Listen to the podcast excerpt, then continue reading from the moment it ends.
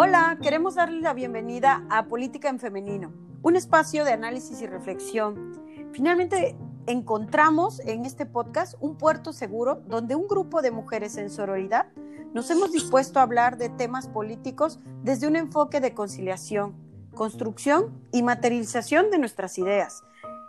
Un lugar en el que queremos inspirar a muchas otras a expresar con libertad sus posturas políticas y a construir desde una nueva perspectiva.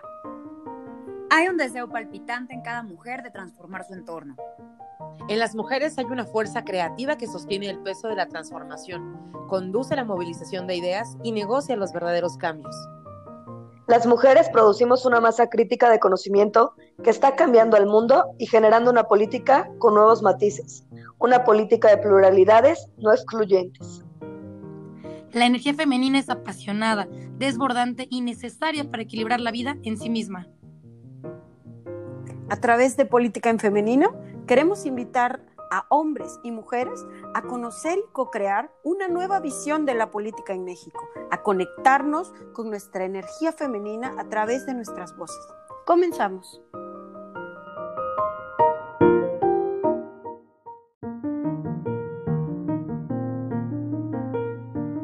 Muchas gracias a todas y a todos por escucharnos y seguirnos en estos podcasts. Recuerden compartirlo y seguirnos en nuestras redes sociales, arroba política en femenino. Estaremos muy contentos de recibir sus comentarios. Hasta la próxima.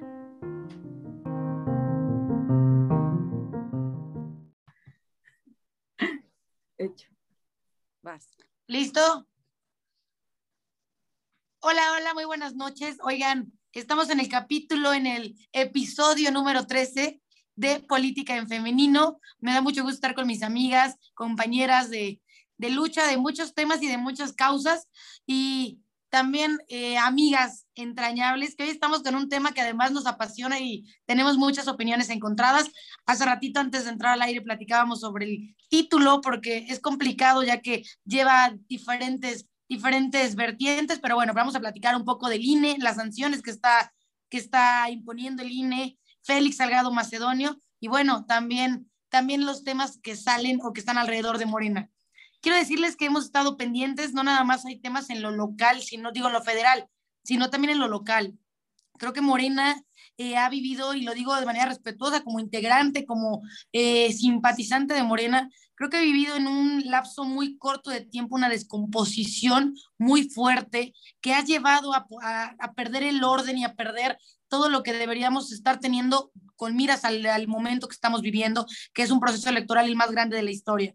Creo que Mario Delgado, presidente nacional de Morena, llega tarde a Morena. Creo que llega tarde para poder poner orden porque llega ya muy cercano al proceso de elección del 2021. Y eso creo que deriva en, delegar o en dejar que los comités ejecutivos estatales eh, hagan, eh, hagan eh, o intenten más bien organizar lo que no, a todas luces no están pudiendo organizar. Creo que Mario llega tarde, creo que Mario, aún con la, con la intención que tiene, porque bueno, recordemos que para quien no, no se acuerde y quien de repente diga que le estábamos haciendo quienes están impugnando un daño a Morena, bueno, el presidente nacional de Morena impugnó su propio procedimiento, tuvo que entrar a una institución por primera vez en la historia, una institución como el Instituto Nacional Electoral a llevar el procedimiento de elección de un dirigente de un partido político. Eso nunca se había visto. Y es por una lucha y por un tema democrático que ahora no podemos pensar que sería diferente para quienes están aspirando a un cargo de elección popular. Y bueno, creo que llega, creo que llega tarde, creo que es un relajo el que se tiene en todos los estados. Y si me permiten una opinión, eh, además, hablando de Morena y de sus procedimientos, Creo que Puebla va a tener un caso muy particular y no nada más Puebla, creo que todo el país y eso va a ser muy complicado para el partido. Yo creo que el proceso, el proceso, la convocatoria y lo que ha habido alrededor de ella se van a caer. Yo creo que el tribunal lo va a tirar porque hoy vimos un, un, resolutivo del tribunal referente a Zacatecas, donde el tribunal electoral eh, eh, le pide, el tribunal electoral le ordena a Morena que le aclare al precandidato al aspirante a la gobernatura de Zacatecas, ¿por qué no fue electo? ¿Por qué le dieron la candidatura a otro? Porque no hay claridad en la encuesta. Y es el hermano de Ricardo Monreal a quien le dieron la candidatura.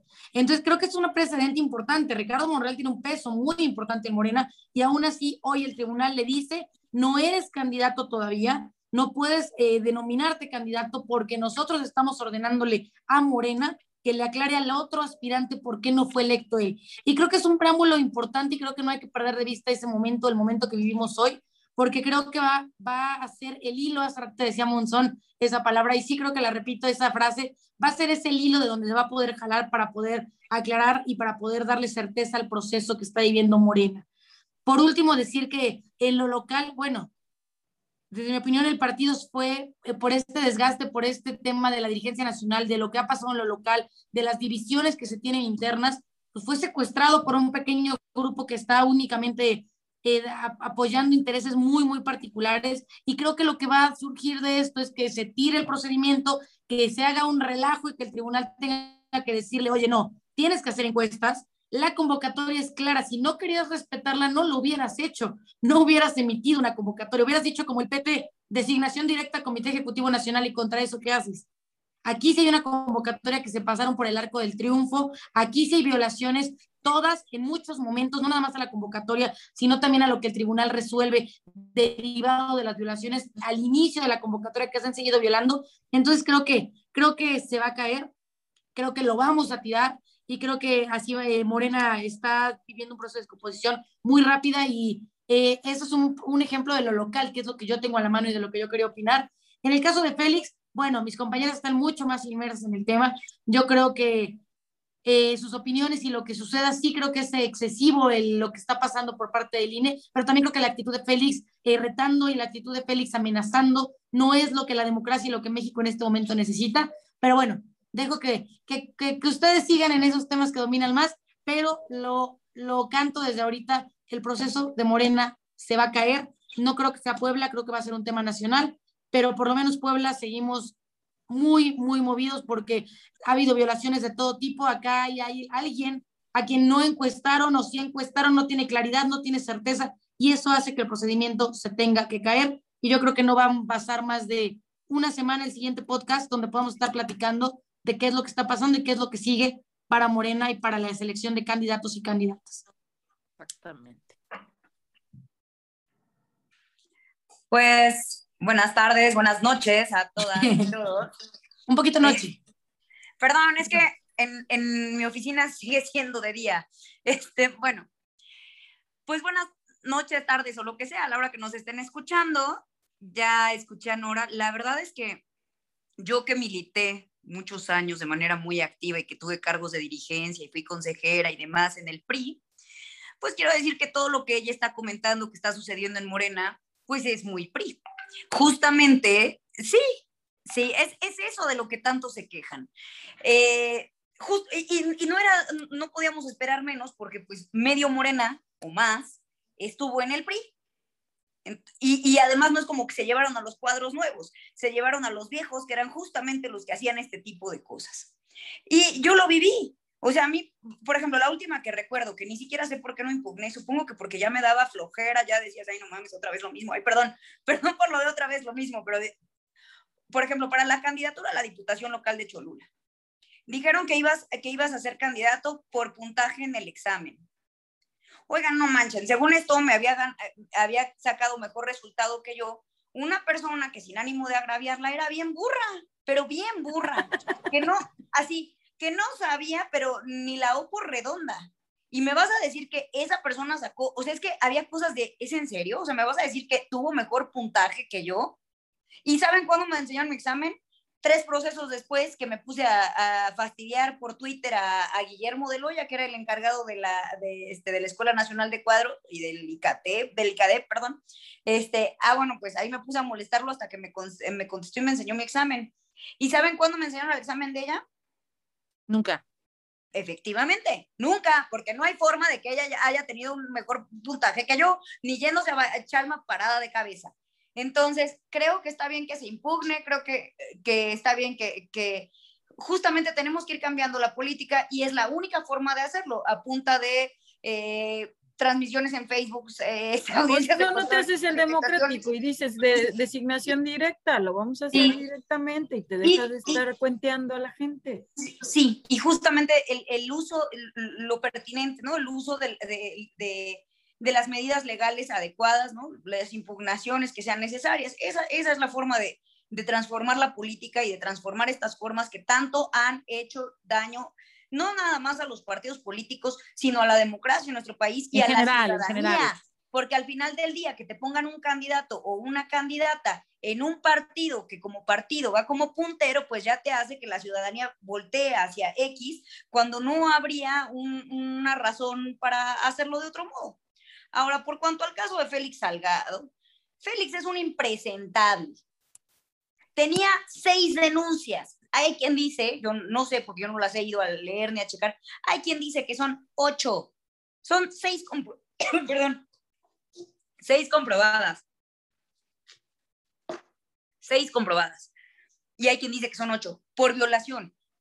Estamos hablando de que esas mujeres no tuvieron acceso a la justicia. Lo que tendríamos que preguntarnos es por qué esas carpetas no se integraron, por qué no hubo una sentencia, por qué lo dejaron morir, por qué no investigaron, porque son, son denuncias que no se presentaron en el proceso electoral. ¿eh? No es un tema electoral como lo dijo el PG. Es un tema que presentaron mucho antes de este, de este momento, de, de, este, de, lo que va a ser la elección más grande de la, de la historia. Entonces, no es, estaba yo leyendo en Twitter algunos comentarios como, como ¿por qué pesa más una, una resolución del Instituto Electoral que seis denuncias de mujeres? Bueno, porque esas seis denuncias no tienen una sentencia firme y es lamentable, porque eso es lo que permitió que se anotara como candidato. Entonces, de entrada estamos hablando de que las mujeres somos invisibilizadas, pero además no tenemos acceso a la justicia. No existe, ni siquiera, en, ni, siquiera cuando, hay, cuando hay laceraciones a nuestra sexualidad. O sea, no a nuestra intimidad, a nuestro cuerpo. Una violación, yo creo que es de los, de los peores delitos que existen, si no es que el peor.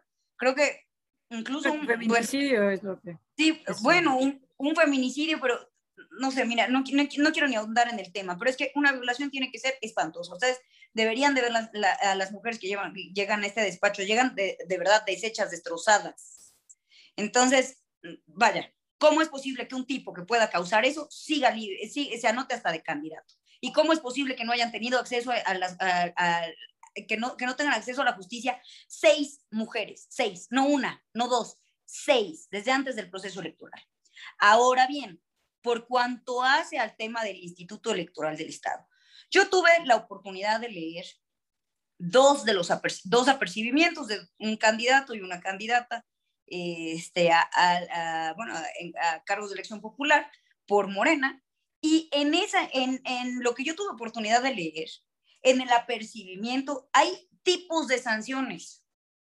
Tú tienes que adecuarla, individualizarla.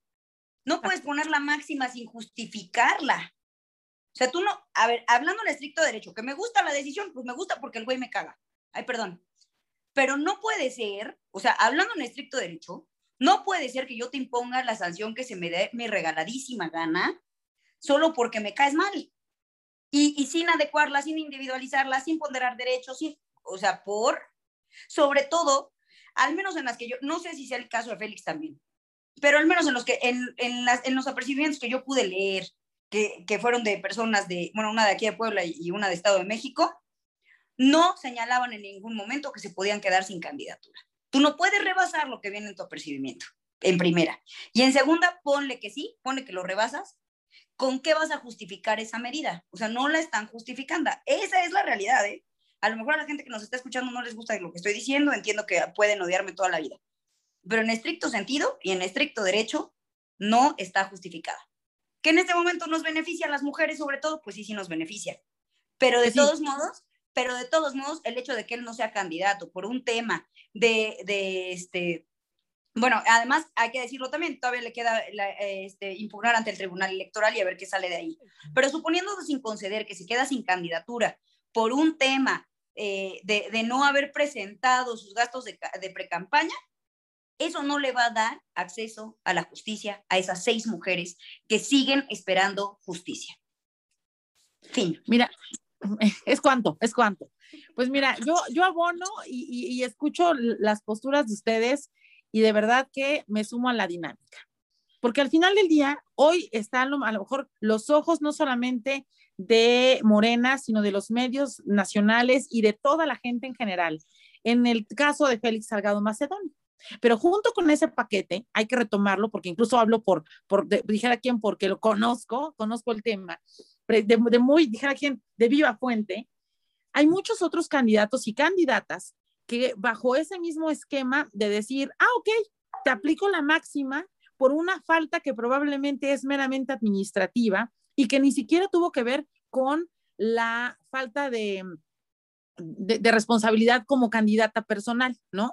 Sino al final del día fue por una falta, al o sea, de, de, estructura y de fondo de Morena, porque pues de alguna manera no dio a conocer cuáles eran los estatutos, ni los estatutos más bien, sino el estatus, mejor, de cada uno de los que estábamos inmersos. Abrió una convocatoria, no publicó candidatos, o mejor dicho, precandidatos como tal, y entonces se queda, se, abre una laguna inmensa en donde pues al final del día pues no teníamos ya como una claridad ni una certeza de qué es lo que se iba a hacer. Uno, dos, posterior a ello, algo que dice aquí este Ceci, que aparte de ser pues una excelente abogada, pues de alguna manera es, es, es, yo creo que hasta básico, ¿no? O sea, ¿cómo te puedes decir la máxima de quitarle a la gente, en este caso, su derecho de votar y ser votado? Nada más porque simplemente hubo una situación ahí además incluso porque no sé si eh, te tocó ver en algunos en algunos casos se presentaba una sanción económica junto con el, retiro de la, de la candidatura. Entonces, este, bueno, pues definitivamente esa situación sí deja muy, muy, muy mal en, en, el contexto. Ahora, eso por un lado. Por otro, estamos al cuarto para las 12 si en este momento todavía, por ejemplo, lo que estaba diciendo Nora, se cae el proceso de elección, que definitivamente sí ha estado súper desdibujado, se supone que iba a ser por encuestas, están en muchos lugares metiendo personas que no dan o que no, probablemente no van a garantizar el triunfo. Y aunado a muchos otros procesos de vicios internos, yo creo que sí valdría la pena que se analizaran bien. Pero de aquí, o sea, hoy, hoy, de manera concreta, estamos casi a mitad de abril. O sea, estamos a medio mes de que arranquen las campañas y de alguna manera no podemos darnos el lujo, porque independientemente de que de por sí ahorita todo este proceso deja muy mal parado a Morena a nivel nacional, imagínate después hacer la operación cicatriz, el empezar ya eh, con menos, mucho tiempo, porque mientras los demás partidos han ido avanzando, avanzando, avanzando, avanzando, porque tienen certeza, pues en Morena no existe.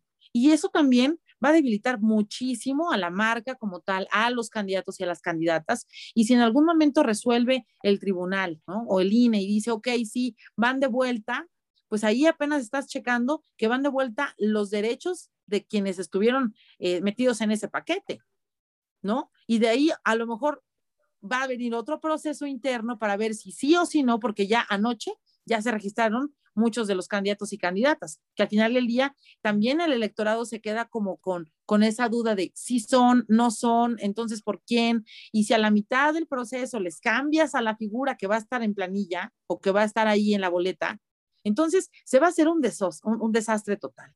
Eso es importante, deberían de haberlo eh, de alguna manera visualizado, porque al final se están repitiendo muchas prácticas viejas, muy viejas, que ponen intereses personales por encima del partido. Y hay que garantizar una cosa.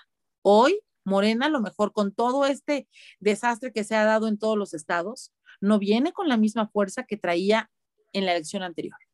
Hoy incluso muchos de los que representaban en algún momento la oportunidad de ganar era porque era un buen perfil sumado a una buena marca.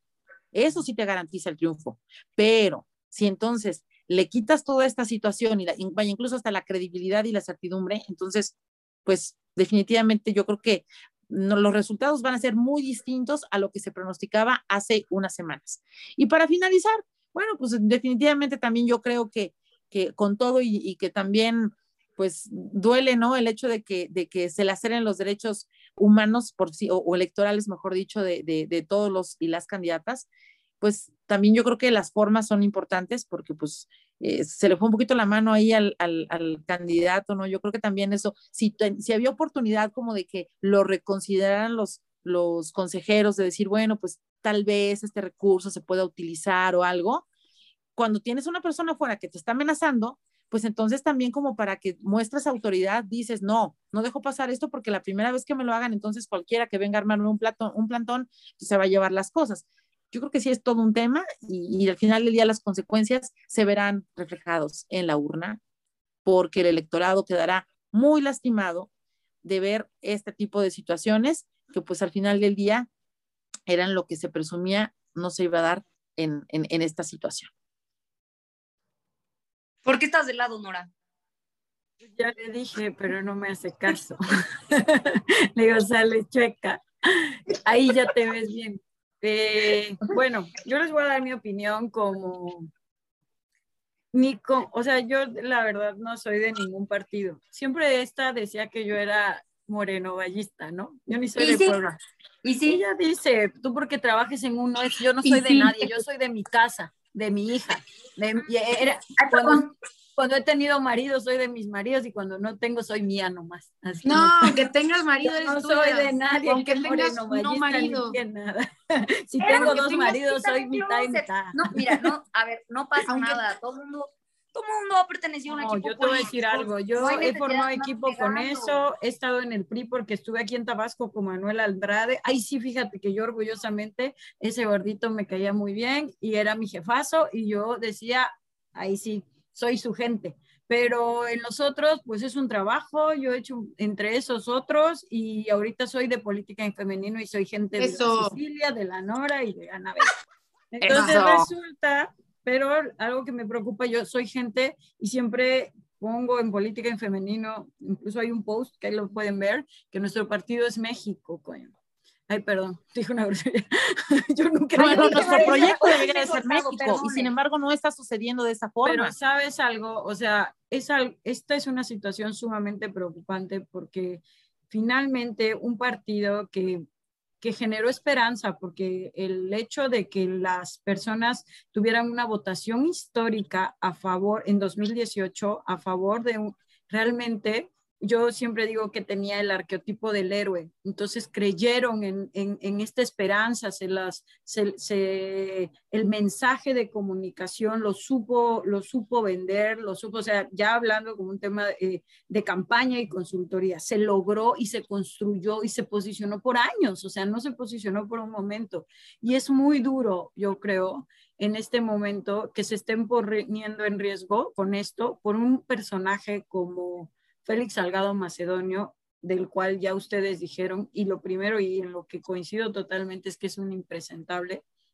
Una persona como él, por tener una amistad con una persona como él, eh, se esté dividiendo, primero dividiendo el partido, en segunda, eh, poniéndose en duda la, una institución como, como el INE, que es, finalmente se ha hablado, y aparte fortaleciendo, eh, fortaleciendo mensajes como Morena está en contra de los organismos autónomos del país. Y aparte, muy del nabo, perdón que me meta, muy del nabo, todo lo que está haciendo, como lo dijo Nora ya, o sea, todo, todo el show ahí afuera del instituto, del instituto electoral, el con el presidente de Morena en plena campaña, sentado con un señor que vale la pena realmente, o sea, se tienen que plantear por muy eh, apasionados, por, muy, fanáticos, por, un, por muy amlover que sea, si tú quieres llamarle así, perdónenme, pero tienes que plantearte y reflexionar porque hay una campaña y hay una campaña en pandemia y crisis económica. No, no, no, porque hay una campaña, porque, cabrón, porque es un impresente, o sea, la, la campaña que... No, pero lo que me refiero es que los valores que, que tú deberías estar defendiendo van más allá, o sea, los temas es la economía, los temas es, es la salud de las personas, los temas es el, la que somos el primer lugar de, de muertes por tema de COVID en América Latina, o sea, creo que en el mundo, ¿no? En el mundo, sí, o sea, no. La esperanza, aunque se enojen las otras dos, la esperanza. No mames. Frente a eso, y frente a eso, lo que está ah, sucediendo. Se te cortó no porque a Dios es así. Dios es así y a veces no nos da la palabra. Y se te cortó tu micro, Nora. Pero la verdad es que Maldita es sea. sumamente doloroso. No, eh, no, no, de verdad, lo digo así, pero no es de risa. Yo creo que estamos, eh, eh, eh, es una situación muy preocupante para el país. Es una situación que pone en duda una institución tan valiosa como él. No estoy hablando de Lorenzo Córdoba, no estoy hablando de personajes. Todas las instituciones y organismos autónomos tienen vicios, como todos los partidos Los lo tienen. amenazaron de muerte, los amenazaron de muerte. A ver, yo en gira, en Izúcar de Matamoros, les juro, cuando fue lo del Frente Juvenil, me decían, oiga, usted ponga nada más los camiones y nosotros ponemos la gente y los machetes. En Izúcar de Matamoros cuando tenía yo veintitantos años. Imagínense cómo es en Guerrero. ¿Saben lo que está haciendo ese hombre cuando hace su desmadre y le dice a todo el mundo que Levantando a todos, dónde vive? calentando el ambiente, porque no, No se va a dar el proceso. Amenazó que no iba a haber proceso electoral si no aparecía en la boleta. Por eso Exacto, o sea, O sea, Es una eso es lo que responsabilidad es enorme. preocupante, más allá de los temas específicos, de la organización, de que la, la- la- la- la- el tema, o sea, la decisión final la tiene el Tribunal E- Electoral del Poder Ejecutivo, o sea, ellos van a tomarlo. No podemos hacer eso, no, puede, no podemos mantener una narrativa que nos sigue dividiendo, que nos sigue polarizando, que sigue poniendo al país, de verdad, en un momento en el que deberían estar enfocados en propuestas de campaña, en crear un proyecto que llevara al país, pues, pues a, a, a, a un flote, por lo menos, ya no, ya no a rumbo, a flote. O sea, a flote, A flote. exacto, a salir adelante. Ya, Sí, es que es verdad. ¿Para qué dices un futuro? Un bueno, No, vamos no, a, no. a estar estables, vamos a tener estabilidad, pero para lo que eso lo que suceda, aparezca, las dos coaliciones más fuertes tienen que estar eso, fuertes, se está rompiendo, se está rompiendo la esperanza. Y bueno, también la coalición tampoco nos da, nos da mucha carne, ¿no? Entonces es como dejar desamparada la campaña y la campaña histórica y la campaña más grande y, y- y que no tengamos, o sea, que, que esto puede desestabilizar a todo el país, o sea, realmente, y por un señor que realmente, o sea, de verdad No. me, lo reflexiono, o sea, te pones en contra de las mujeres y del movimiento feminista, te pones en contra del INE y las instituciones, divides a tu partido por, por, No, por, a ver, por a ver. Félix Salgado Macedonio Y y, levantas a la gente de Guerrero. Ay, no, de verdad, yo Oye. lo veo como una situación mm, para reflexionar, una ¿Saben qué se situación tendría que hacer? Tendrían que terminar de integrar esas carpetas de investigación y detenerlo por esas madres. Eso lo- por, por, la, por las de este, pero lo que le corresponde, por lo que le corresponde, y no que pasan a traer a todos en paquete. Oye, pero además otra cosa, hay que Y es recordar. que lo quieres situación- promover eh, dentro de un partido como gobernador, o sea, cuando violó a un, o sea, seis, eh, lo están acusando de Seis, violación. seis, seis que pueden ser ocho, seis, seis comprobadas. Sí, Ok, ahora, Ah, imagínate Bueno, no nada más. Exacto, que, que denunciaron, pero que pueden ser mucho más. Entonces, Ok. finalmente, ¿cómo, es como decir, y que es como, como cuando el marido este, eh, les pega y viene otra y le dice, oye, pues tu marido es un desgraciado. No le digas así, güey. Yo le puedo decir desgraciado, pero tú no. Eso Oye, es. a ver, a ver, Entonces, pero a ver, en tener A ver, al final del día, este tipo de situaciones, mucha gente va a tener hoy su primera oportunidad de ejercer su, su derecho de votar. ¿Qué, qué, o sea, qué, qué elección le estamos dando? ¿Qué ejemplos está llevando la gente? Y allá afuera hay muchas personas que después de ver todos estos circos van a decir, ay, en todos los partidos es lo mismo, porque al final lo que dijiste es Y yo creo que esto le Sí. deja una gran oportunidad a los partidos nuevos, ¿eh? que bueno, pueden estar afiliados a uno Ay, o no a otro. y Si son satélites de los otros partidos. Pues siempre son así los nuevos, el verde también es, es satélite del otro, Pero al así, final, son, al así final se crean. a lo que Pero yo creo que al que- final del día van a, to- o sea, tiene la gente que buscar una opción. Ojalá y los independientes no tuvieran todo ese proceso que les ponen para que no sean No, no, nunca Ojalá y la gente se volteara a ver a los independientes. Yo saben por qué no he buscado una, una independiente, porque sé que aquí en el centro del país no da para que yo gane un independiente ahorita y, y en muchos años yo creo que no va a dar para que mucha gente no lo haga. Y ya sé que soy punta de lanza en muchas cosas, pero no, no soy tan valiente como para aventarme una de esas. No, man, no. Bueno, no sé, perdón por lo de no, pero no. No, No, tienes que tener en los algo 10 más partido años Nos lanzamos, mana, yo ya, ya, ya lo pensé. Oye, yo creo que ando buscando a la que sigue. Oye, pero a ver, aquí, aquí nada más para terminar el, el asunto. O sea, de verdad sí creo que vale la pena que, que, se analice desde, desde el fondo y no desde la forma. Que yo creo que para estas temporadas lo que menos necesita el país es más división, es más incertidumbre, es más de lo mismo. Después a esto le sumamos muchas otras cosas que han sucedido y, y, de alguna manera, pues nos desdibujamos. Había una oportunidad, digo, eh, lo que tendríamos que hacer es redignificar los procesos, porque así como las instituciones han perdido su credibilidad y su autoridad, ¿no? Lo están haciendo incluso, o lo estamos haciendo las personas que integramos todos los partidos, que integramos los procesos y que de alguna manera, por estar inmersos en esta dinámica en donde eh, se obedecen intereses personales, en donde te pasas por donde tengas que pasarte una encuesta, en donde los números te dan un ganador o una ganadora y que no la respetas y que encima de eso todavía, encima de que la misma gente se manifiesta que no quiere a ciertas personalidades los sigues poniendo. Yo creo que eso es no tener respeto ni por tu eh, electorado, porque al final del día crees que de por sí tienen que hacer todo lo que quieran y en su momento ya lo aguantaron por muchos, o sea, por otra, por sí que en otra presentación y ahorita vienen con una dinámica peor. Yo creo que no se vale. Yo creo que, que, que por eso estamos como estamos y como bien lo decías, Ara, neta, hay que pensar que nuestro proyecto se llama México México y sus diferentes estados. Y no tiene que ver con colores, y no tiene que ver con partidos, y no tiene que ver con que si me caes bien o me caes mal. Hay que tener una, una visión real y más allá de los egos, hay que tener, o sea, claridad que mientras uno aquí peleándose por unas cosas, allá afuera hay personas que en este momento ya no tienen para pagar un tanque de oxígeno, que en este momento ya no tienen ni siquiera para ver cómo le van a dar de comer a sus hijos, que en este momento están siendo violentados, que en este momento han perdido muchísimas cosas creo que valdría la pena preocuparnos por esas personas y ocupar todo el, esfuerzo, todo el músculo, porque es el músculo del, del poder, para de alguna manera darle certeza a todas esas circunstancias, para levantar la voz a nombre de quienes no pueden hacerlo y que de alguna manera se puedan armar estrategias porque se supone que los que están al frente son los que saben. Bueno, pues piensen, sean ciudadanos de tiempo completo, ciudadanícense, sean cívicos y piensen en las candidaturas, eh, no como Y regresen los derechos. Sino en las personas también. bueno, esto fue Política en Femenino, esperamos que les guste, cuídense, bye. Bye.